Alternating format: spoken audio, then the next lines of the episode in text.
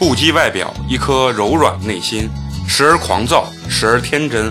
此生某一时、某一刻、某一人，离奇怪诞，怎料都是人生路上的故事。欢迎收听八年级毕业生。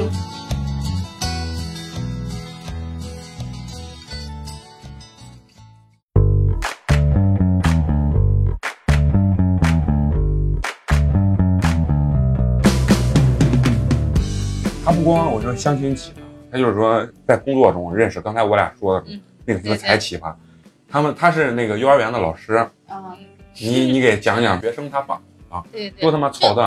我我还算就长得还还可以，因为我是接了一个新班，就是从小班一直到大班带了三年。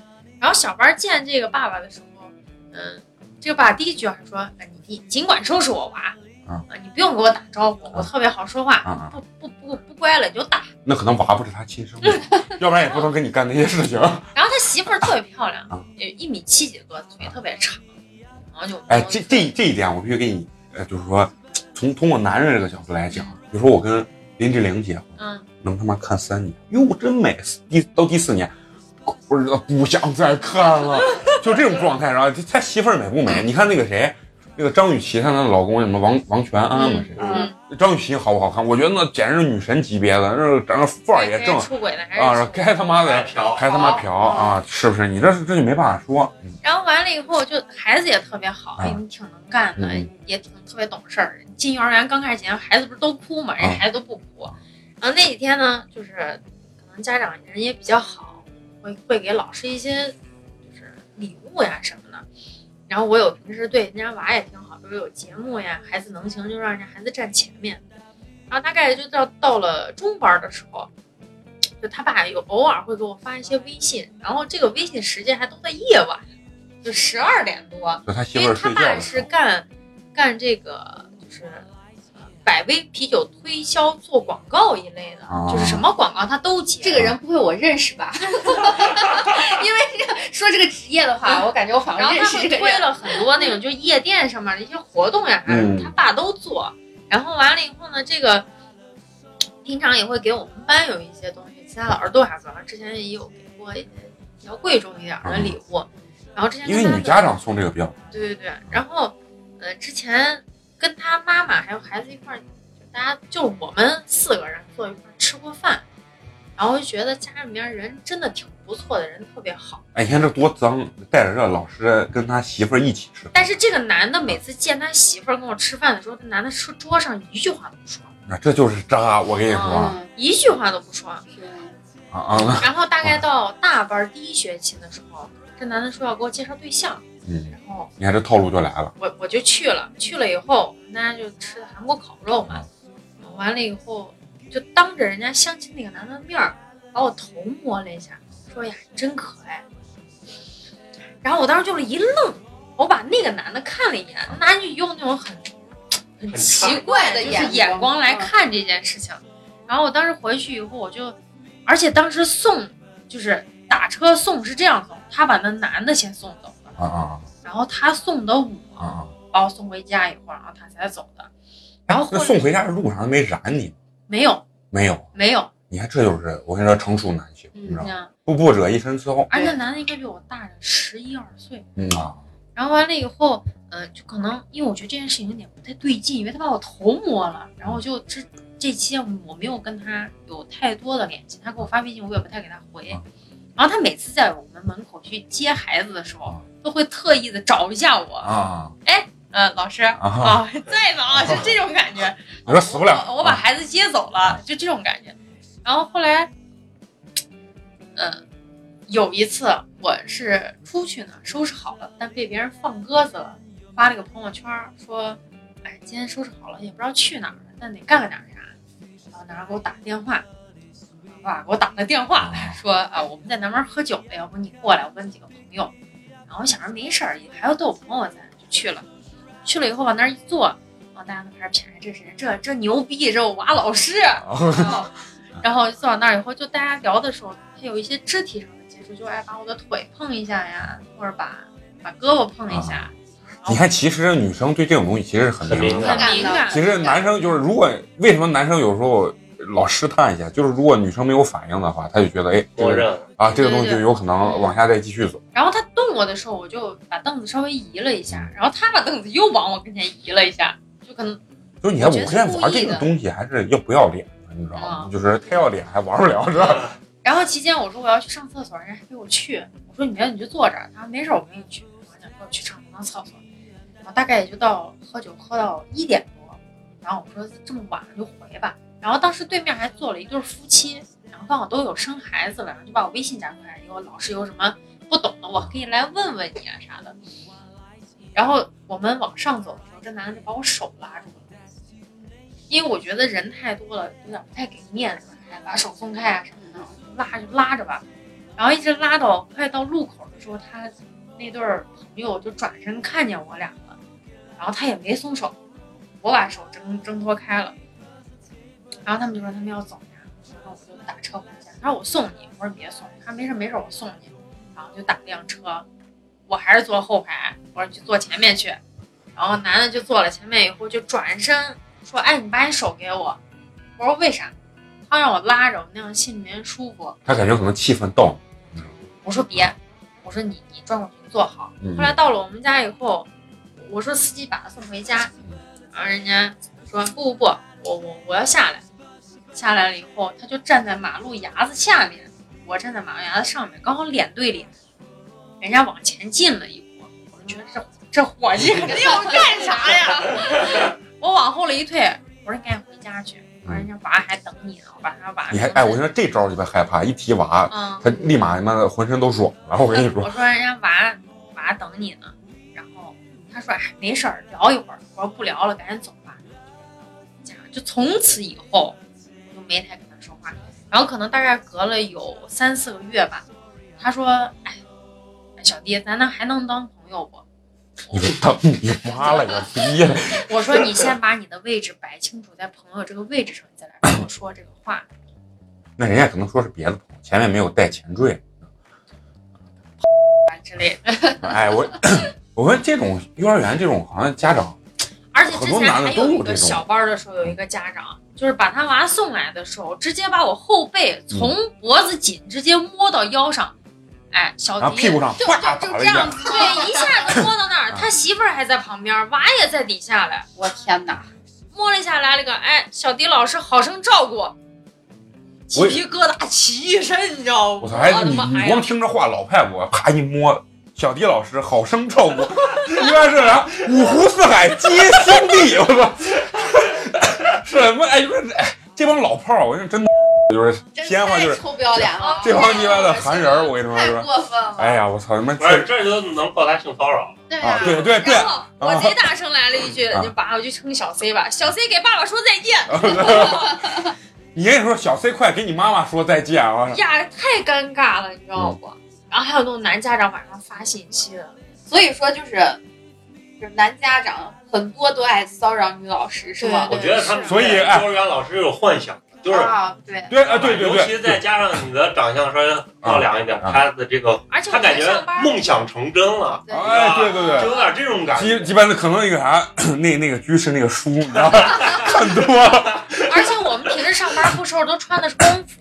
有时候幼儿园一做活动，你知道，我就听我们班老师形容的，咦，那谁他爸爸来，眼睛都没离开过你的身子上，就眼睛都就眼睛一直都在我我身上那儿，就是来回来回就没有看娃的那种。就是用用，所以说现在抖音好多都是拍幼儿园老师嘛，你说啊，为什么现在幼儿园的爸爸特别爱去，然后就放老师在那儿跳舞的那一种的，对对啊操他妈的！你你想，哎，你娃一直以为是段子，没想到是妈，真的。这也是他妈危险职业啊！对呀，危险职业，很容易被性骚扰啊我一直都觉得好多，啊而且我一直都不敢跟我们班老师说，嗯我是毕业了以后把这波孩子送走了才送走的，我才跟他们说这个事儿。太害怕了。哎，你这你想嫂子，你想后怕不？你娃还有一年就上幼儿园了，你你老公可不敢老去送，他一旦有点，哎，就我送吧，哎，你不许送，你好好看店啊，因为我来送，我来送，你就不让他跟老师有接触的这个机会，你知道吗？太害怕了，对，就是刚才陈同学说的特别对，因为这个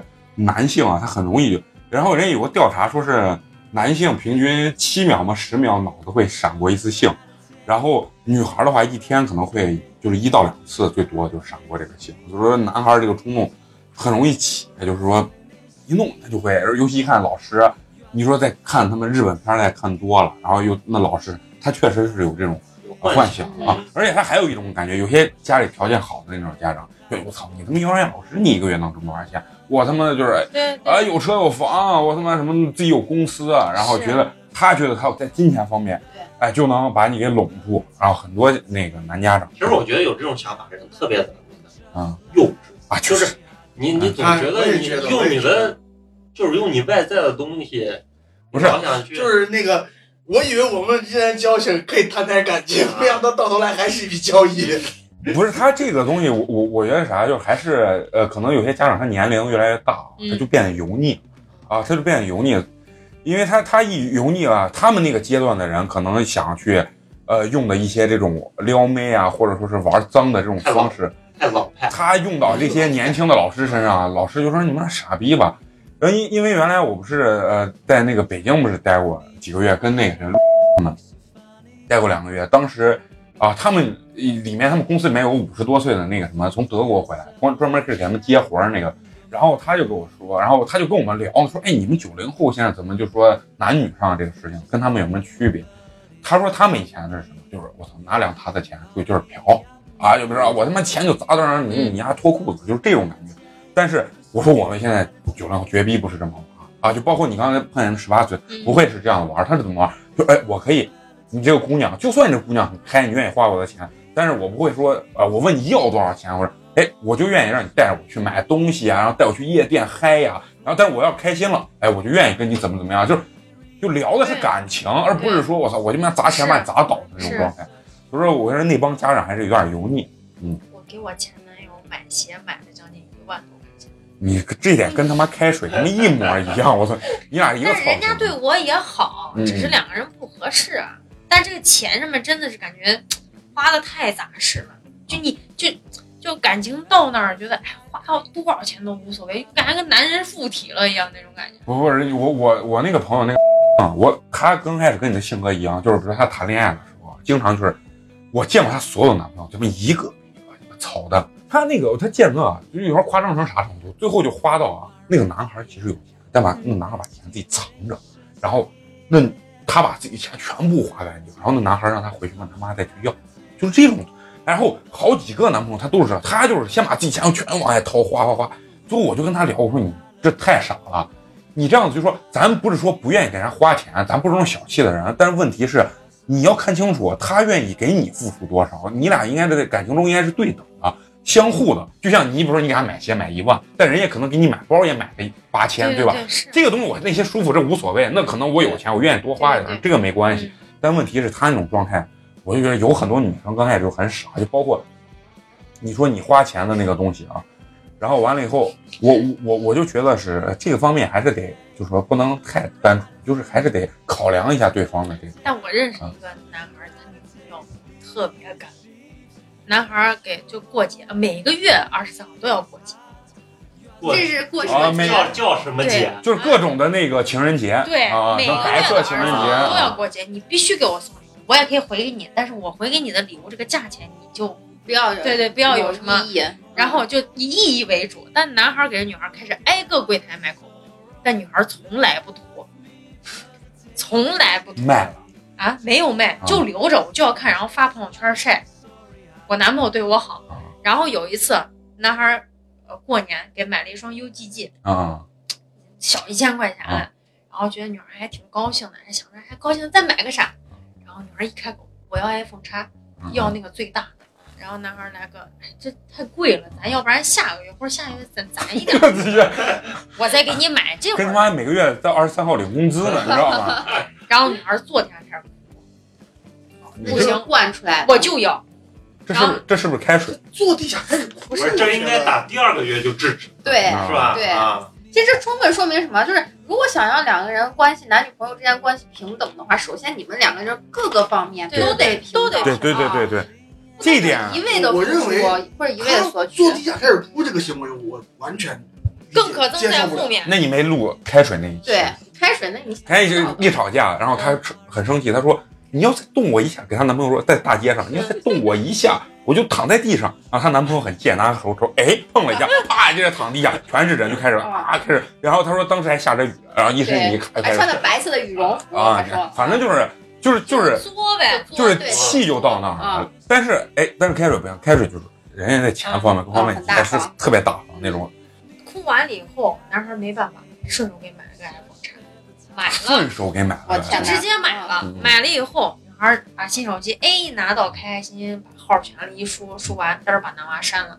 哎，然后后来男孩在他家楼底下等了一晚上，女孩一见和好了，你知道女孩第一话说啥？再买个 iPhone 叉，不是啊，你知道我为啥删你吗？啊男孩说为啥？因为你惹我不高兴。把，东西买了，然后一万块钱不高兴兴了。你惹我不高兴。我觉得那没啥，因为我我一个朋友他是就是因为我老公是以前是搞建筑的嘛，他的嗯所有的朋友基本上都在这个行业里。然后他我我那个朋友就是，呃，在那个设计院，设计院之前也是他老妈给他介绍了一个他的同事，但之前不认识，后面通过介绍之后认识，发现是同事那女孩儿。然后两个人当时见面的时候啊，关系都还挺好的，怎么怎么，然后就已经到谈婚论嫁的地步了。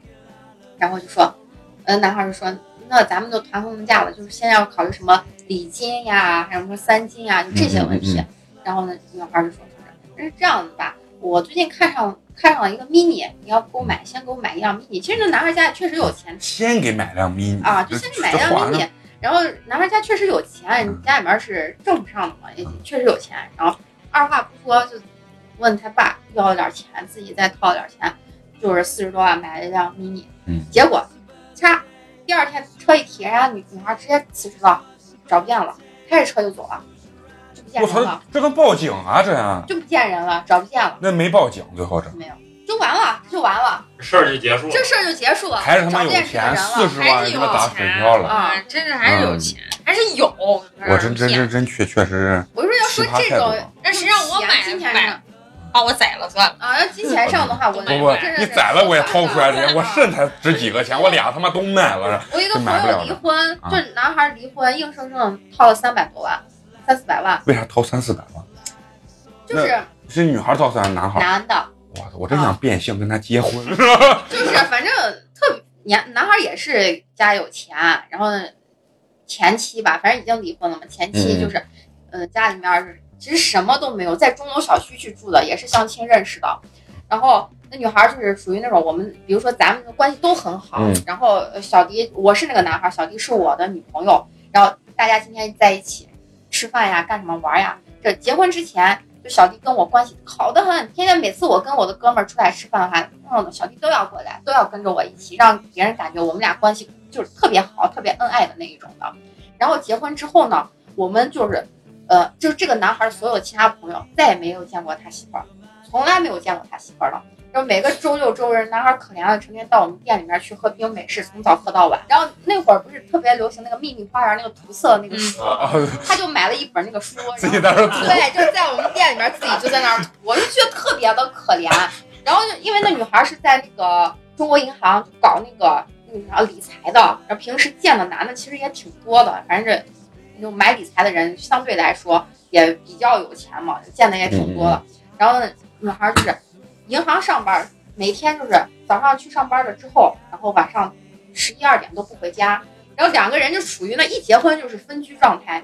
那女孩就每每天就回到她家中楼小区，她就回大北郊他们的房子。结婚就说彩礼呢，男孩家有钱嘛，就给了一百万的礼金我操，一百万啊，一百万的礼金，然后呃买了一辆就是啥奔驰那种小跑，嗯五十多万吧，嗯买了辆奔驰的小跑。然后那个结婚之后，我不知道你们记不记得那一年就是那个联合学院诈骗的那个事情，他就是这个女孩的他妈和他舅就涉嫌在那里面诈骗，然后被公安机关等于说是抓了。那继承了家业，这个姑娘。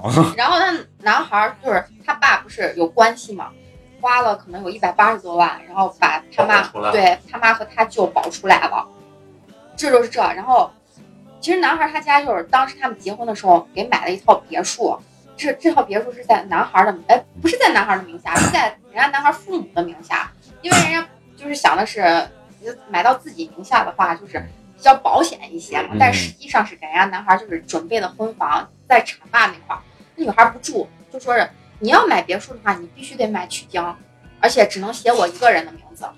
啊他是不是疯真了？的，人家真的疯了真的就是能说得出来，哟不是骚操作可多了。然后两个人结婚的时候，比如说咱们一般结婚就是准备什么拍婚纱照呀，然后请那些什么司仪呀那些的。婚纱照人家去马尔代夫拍的，然后女孩就说：“嗯，你平时这么忙，这些事情我来负责吧，你把钱给我，我给咱就办好就行了。最后鸡巴三百万办了个三十万，你听我说，也不是马尔代夫去拍婚纱照五万块钱，然后他就问男孩要，男孩给他了五万，人家直接存到自己理财了，理财户头里面去了，存了个他自己说存了个定期，然后准备都准备去飞马尔代夫了，人家说要把钱付完才钱取可。不出来，钱他给人家男娃说是钱取不出来，你要不再给我五万，我去把这钱给你付了。等我这个理财取出来了之后，我我把钱给你。那男孩就是傻嘛，那会儿就说 OK，然后就又给了五万块钱，然后就是呃，在哪儿？曲江那个最好的那个酒店，当时啊办的。，W 那那会儿不是呃威威斯汀，啊，这呃对对对，威斯汀，然后一桌下来是五千多块钱，请了四十多桌，然后请的婚礼司仪，我当时我记得可明确，因为我觉得办的还挺好的，嗯我就问他呢，我说你这个我婚礼摄像啊这些一套下来，我还可天真的问他，我说有五万块钱没？然后然后人家说 后面加个零儿，啊，对，后面加个零，真的是后面加了个零，我说天哪，那我不考虑了。嗯然后就这，你想这一系列啊，这是人家男孩心甘情愿去掏的钱，结果人家这个这个姑娘就属于那种，我把你的钱掏了，但是我还呃我我把你的钱用了，但是我还不领你的情。最后两个人撕逼的时候闹的时候还说是，嗯，这女孩他妈到这男孩他家还说是，你看你们都亏我姑娘，我姑娘嫁给你们家。连你们连套房都没有，还住的是你们租的房，怎么怎么的？因为买了别墅他不住嘛，啊，不是那那你现在呢？现在另外结婚了，找的另只是这个现现任也挺那个什么的，奇葩，也挺奇葩的，反正也是看钱的。然后问就是两人就是现在谈婚论嫁，现在准备十一月份就结婚了嘛。然后他就问女孩说是啊你那你想要啥车？然后女孩说我想要内饰是红色的车，就是这个其实玛莎拉蒂啊这个很聪明，他现在这妻子就是很聪明，他不会表的那么直接，但是就是会告诉你，就是就会给你跟你说，我不是那种看钱的姑娘，我要钱我能自己赚，但是你要你给我花钱是一种态度，对，就是你要表达你爱我，你得让我知道你爱我。就得给我买个红色内饰的，然后红色的内饰，然后我因为都认识嘛，我老公说，比亚迪现在电动有不错 那也挺贵，那也三四十万呢，比亚迪电就是他的前妻这啊，更更可怕的时候，就是他们俩婚姻的那段期间嘛，然后就是男孩因为他是在那个咸阳工作呢，晚上回来都比较晚，然后这个女孩就属于，因为他俩是长期的就是这种分居状态，偶尔的话就是去人家男孩就是父母家，就是等于他婆公公婆婆家里那你不能一直不去嘛，就逢年过节呀、节假日都要去呢。就是他一个人去的时候就，就给他公公婆说说是啊，你儿子成天在我面前说没钱，确实在政府机关上班的话，工资很有限，就是三四千块钱。大家大家都知道工资很透明，说嗯，那说什么工资也低，成天他的应酬也多，可可怜了，老在我面前说没钱。那人家爸妈肯定心疼自己儿子嘛，就说是啊，那我就是。就是小刘，那我把钱给你，你完了你回去给小李去。然后他说那行吧，那然后完了，人家他家有钱嘛，一给给零花钱就三四万那种的真他妈有啊，然后塞到自己包里，然后完了给他婆说，妈，那你不要给小李说，太要面子了，这说我拿咱家的钱呢，人给他一说的话，他肯定说我嘞。结果就这样，零花钱拿了有四五十万，全给自己买理财了，全部给自己买理财了这。确实，这啊这确实有套路，套路。我之前还看过一个新闻，就说有一个女的，就是嫁给一个特别有钱的男的，都当时婚前把那个什么，就是那些公证材料都是，就是婚前财产都已经划分清楚了。然后这女的在婚内他啥，他不是钱就没有办法，这男的财产跟他一分钱关系没有。嗯啊，他在婚内就跟人家打打借条，因为债务是夫妻共共有的同的，他就找朋友打借条，然后打可多可多借条，然后到时候离婚的时候，这个男的全部要还。对，还完之后，朋友再把钱都给他，就这么但但是但是现在不是说法律是，如果你借借款的话，就说是指你单方面使用的话，就是说还是算你自己的。要要说到这个的话，我就想起来说，这个他的前妻更有个骚操作，就是把男孩的信用卡全部拿到手里，然后刷信用卡，就他有四张信用卡，刷了一百多万，然后离婚的时候这一百多万两个人共同还，但是实际上人家他把女孩人全弄成理财了，对就套现。对套现了，全部套现了，那等于说是他自己要要还的话很随意啊，对不对不是？男孩傻子吧？那男孩就是人傻钱多我觉得是啥？这个就是男人，他肯定也不傻，他他他心甘啊情愿还是爱。他一是心甘情愿，二是他付出的成本太大，对他一步一步付出。他刚付出那一百八十万的时候，他就考虑，我再忍而且主要是说不定后面就没啥。对婚前的他一步一步时候，就是谈婚论嫁的时候，然后这个女孩跟另外一个男的去坐飞机到深圳，然后结果同班的飞机是有一个乘客是这个男孩的以前的同学，看见他的这个前妻跟另外一个男的在飞机上卿卿我我的，然后就知道他肯定就是被绿了嘛，结果当时就要分手，闹分手，男男孩就要跟这个女孩闹分手，这个女孩就觉得不能分，这个事情绝对不能分。可骚的就是把，就是在男孩他们家楼底下，他把他女孩把他爸他妈都叫着，然后在他们男孩家楼底下跪了一晚上，这为了钱确实是对，就是为可了钱，以可以，就跪了一晚上。第二天，男孩出来，然后他给男孩说：“我是跟那个谁谁谁，我们是去那个啥，他说做医美嘛，抽脂呀、整容呀这些的，我没有跟他怎么怎么。”你问他是不是那男的给拿嘴那儿抽脂呢？对吧？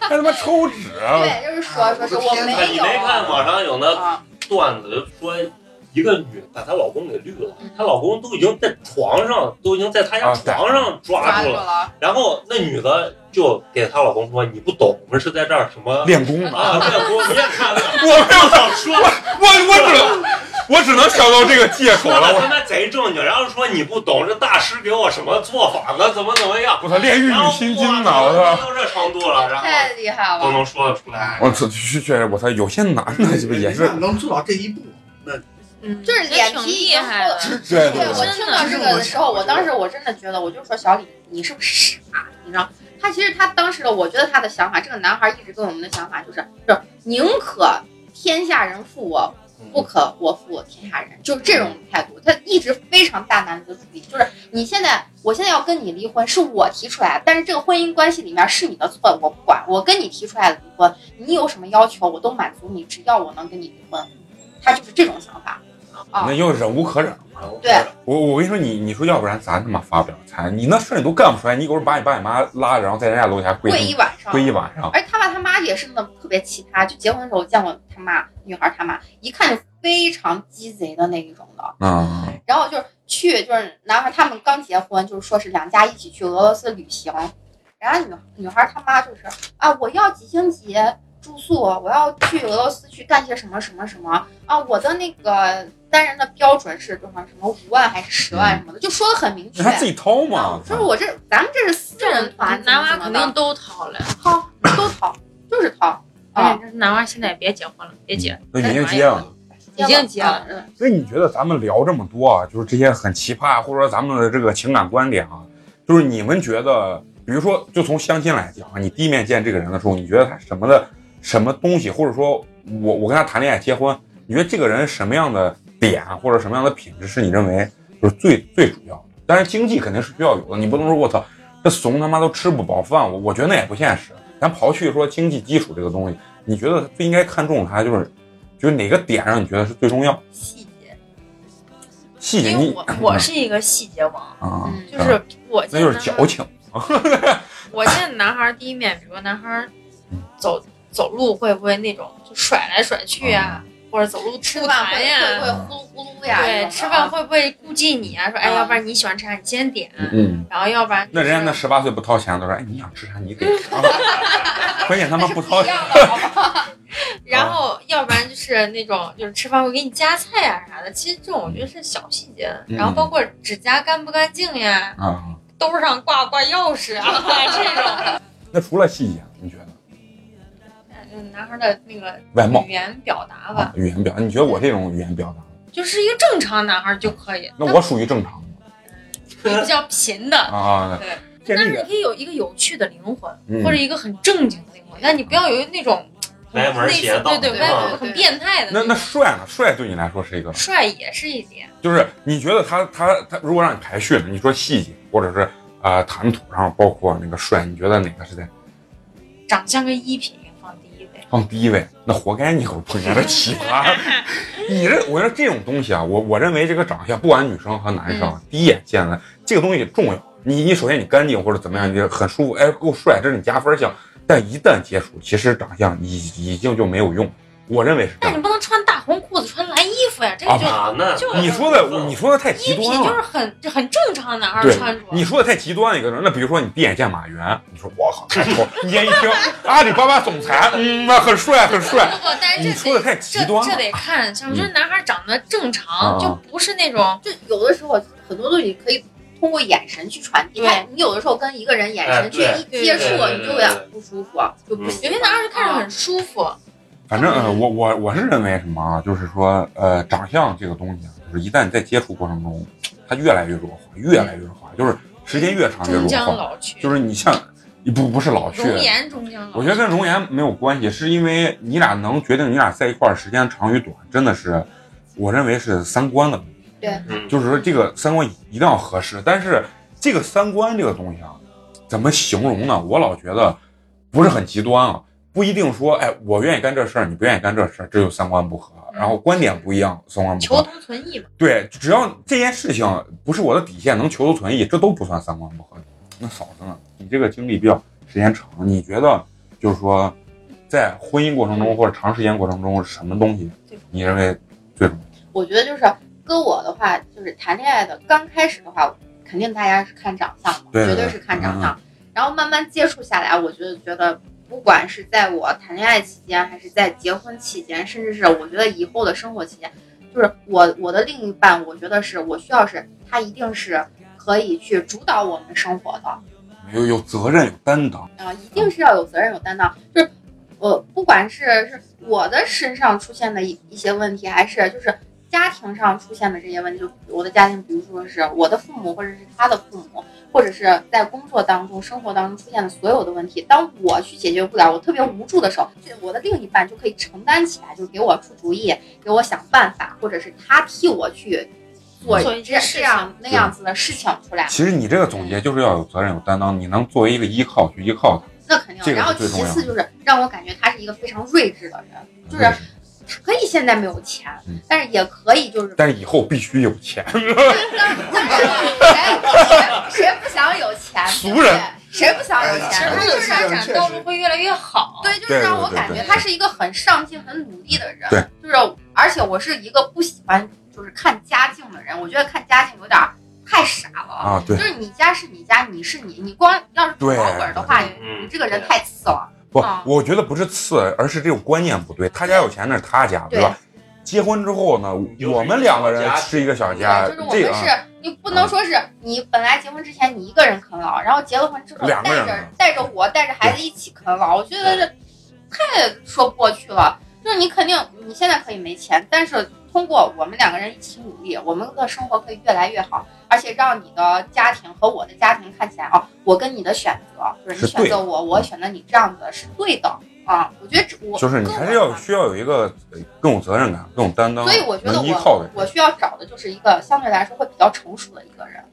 对对，成熟嗯。那那陈同学，你觉得在感情中，我觉得在感情中最重要的一点就是两个人待到一块儿得舒服，嗯就是这个人他身上不能有那种明显接不喜欢的点，然后然后你去一味的想让他为了你把这个东西改掉，啊，对，这个是非常难的。对对对，就说两个人在一块儿，尽量还是要从最开始就没有这个事情，不要让它发生，或者发生了及时止损也可以。如果你总期望着别人为你改变，别人为你改变，你可能就一步步的更加失望，然后到很痛苦很。痛苦。两人之间容忍比较多了。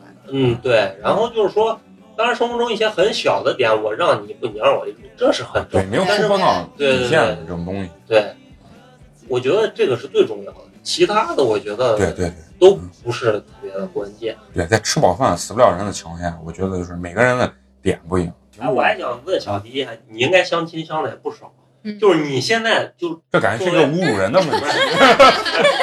不是作为现在就是这个年龄，你每次出去，比如说你妈给你介绍这些对象，你每次出去相的时候，你是抱着一个怎么样的想法去？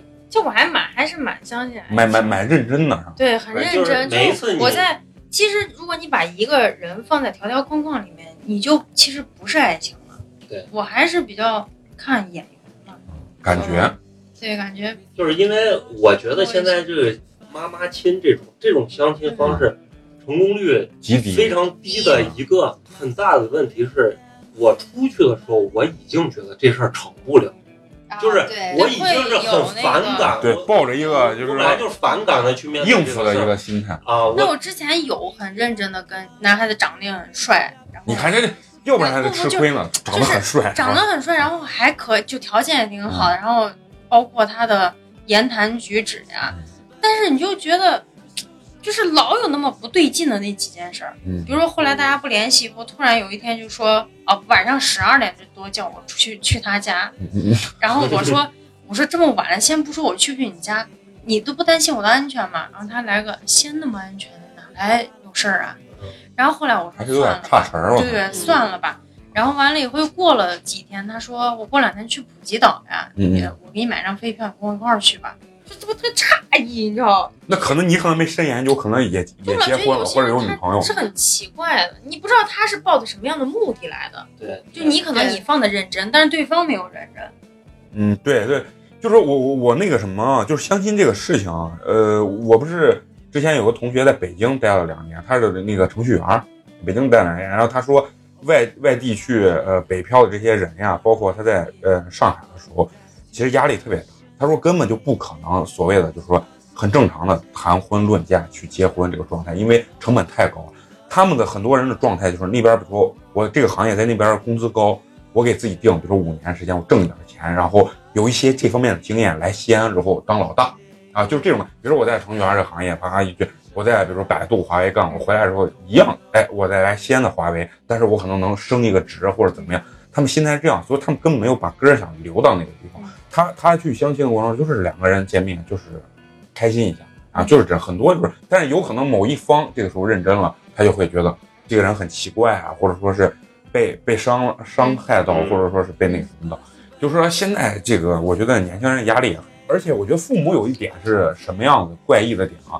他们那个年代可能二十四岁就生娃了，嗯但是咱们这个年代，真的你三三十五五结婚，我认为啊，我认为不算晚，就是我就是女生这点我啊，我认为不算晚，为什么呢？这个东西因为社会在发展，现在人接触的东西太多了，包括咱说白了，接触的诱惑也太多了。所以说，你一定要让人想清楚、想明白这个东西，你才能真正走入婚姻殿堂。如果一旦一逼一结，那我觉得这婚姻啊，或者说你这感情不会太幸福。呃，你很小的时候啊，呃，比如说像你现在，你我我现在问小迪，你清不清楚你内心你对你想找的这个人有一个很清晰的描述，或者说是规划，就是说你很清晰，就是咱电视上看的，你真的是知道你想要一个什么样的人，懂想要一个什么人。其实对，其实，没有，所以你这个时候就不适合结婚，也不适合就是一个过度稳定就是。年龄在这儿的呀。都跟你说那是家长觉得你年龄，你你才多少？你才还在二十七混着呢吗。我跟你说，我妈都说女人一过二十七，就是黄金明年你妈就一过28然后后年一过二十九对。黄金末尾，就别人挑你，不是你挑。但是我承认这个是这个样确实是就是。大众的眼光确实是这样子。我觉得这一点就是，虽然说是是这样子啊，大众眼光是这样子，我不认为是这样子我觉得啊，真的不能因为这个东西去催自己，或者啊，对这一定是不行的。绝对不能，要不然你绝对不会有。就是说你不能凑合，对，你对对凑合。但是你你只要积极的面对这个事情，你认为我好像慢慢的也该该对，就把这个事情放到一往下一个个阶段正式，就是人生当中一个正题上，你去摆清楚它的位置，你往这个方向去努力。不像以前就是年龄小，就是差不多就行，然后玩一玩，就是这样子的。现在就是以前是奔着谈恋爱，现在你可能是跟一个人接触，最终的目标就是我我想跟他去走到结婚这一步，所以看的东西是不一样的。但是你感觉年龄越大，想的就越多。那这是正常的这是很正常的你给呀。男孩一说，把人男孩吓跑。你老找那十八、二十一的，他能不瞎跑？看我的屏保，天天提醒自己，真 是男孩儿不能干的十三件事情，你这就已经太 真他妈的太老派了。其实就是就是有时候人一那个情绪一上来没办法控制。不是我，其实我是，我觉得小迪还算好的，因为有很多女孩儿，你说算好的是跟开水比，我是说在面对啊结婚这件事啊，对对对有很多女生到这个年龄，她非常她她就会对傻乎把婚姻当成自己人生的另一个阶段。就必须得完成。其实我认为，在你从恋爱到结婚的时候，当婚姻刚要结束，在没孩子之前，我认为它就是一个恋爱的存续期。它其实你没有孩子，跟你谈恋爱其实真的没有啊，对，现在这个真的没有太多啊。的对。区别。我这是有时候甚至结婚了还分床睡，还不是你谈恋爱的时候啊，就是说你不能你不能去把婚姻当成我就是要走完成。下一个人生阶段。对对对，有这种想法的女生通常没有太好的结果。对是呃，然后而且我觉得就是人现在的人其实活得挺累的。而二一点的话，就是还是我那个观点，还是尽量的去遵遵从自己的内心。呃，可能我说的例子比较极端，他们老抨击我，我就觉得呃，婚姻不一定是必须的，这只是大众的眼光，觉得不结婚你不幸福。但是最害怕的是你结了婚还不如你一个人对，幸福，这个是最害怕的。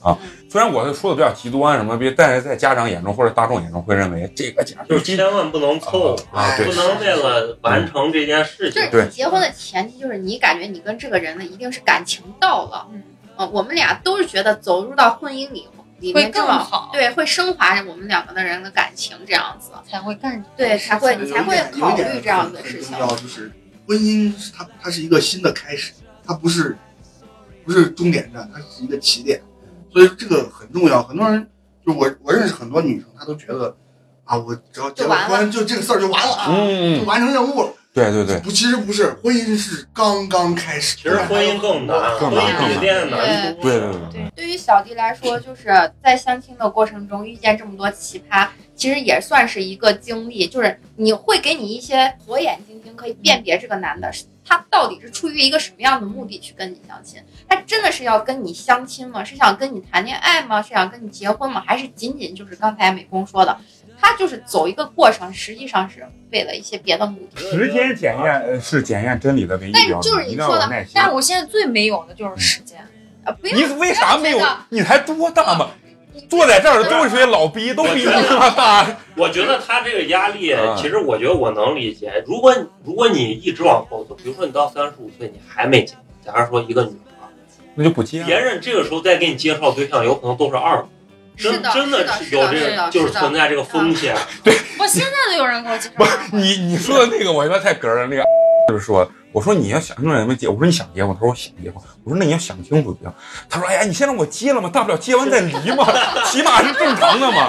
就是他心态就是这种，知道吗？好多人都是我我觉得我觉不要得这个已经是有点扭曲了啊，对对，是有点扭曲了，嗯就是害怕，就是那种越没有越害怕，但越没有越害我我认识。有一个女儿，她就是为了找到一个她心目中最完美的那一个人，就很对的那个人，到三十现在三十七还没有对象。那我觉得她的那个恋爱观也是有问题的，嗯就是没有百分之百的。对啊对这个我我承认没有百分之百我，以前就特别想找一个完，后来我在慢慢接受别人的不完美。那人都是不完美没有人是承认啊。其实我非常能理解小丁说是觉得自己啊，我已经年龄到这儿了，我很着急，家里很催，就是这很现实。其实对于女生来说，咱们之前讨论过，真的是很现实。就是我身边的，就是未婚男青年来说，三十四五五六的很多，但是我他们就说，哎。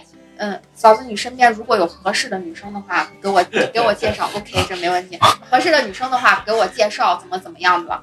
然后我说，那你有什么条件？他说，嗯，年轻吧，就是年轻吧不，是这不能不能高于二十八岁啊！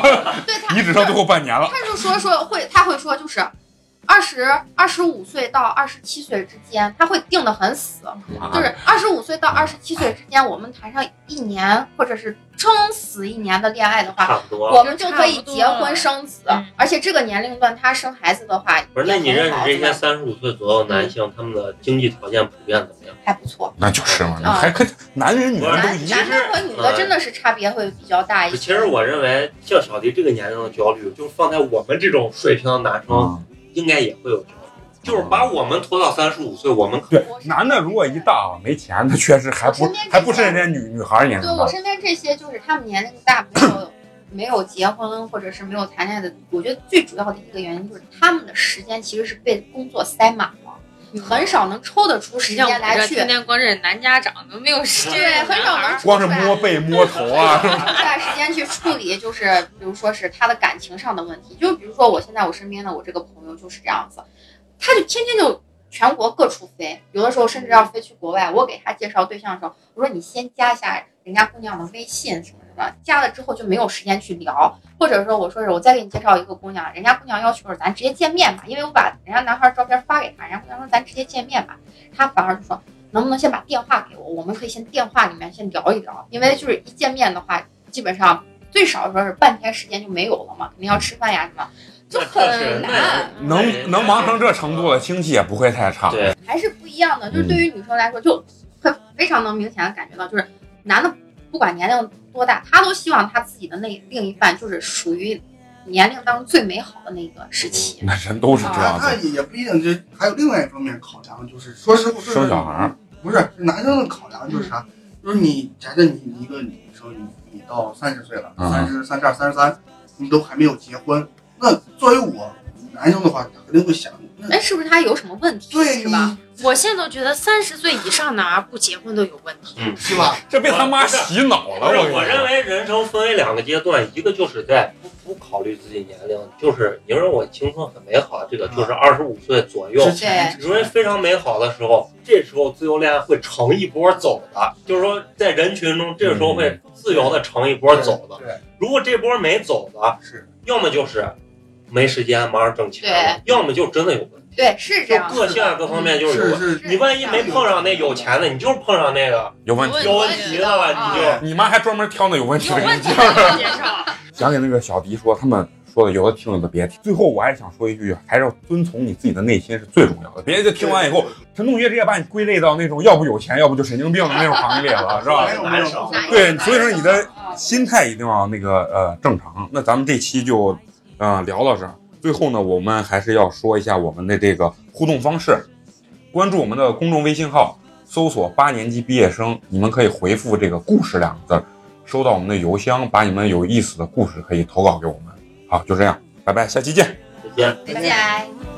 Love me positivity. Just like just like sorry, I don't know.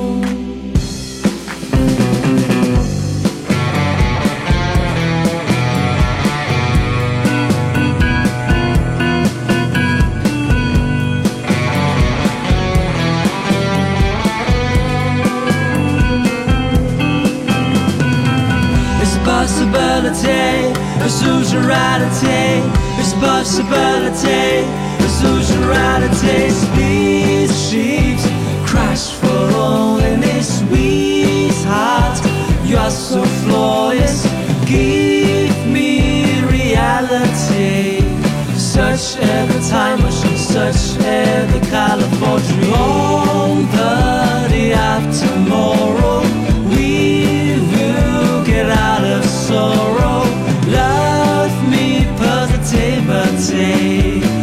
just like week I'm just like sorry, I don't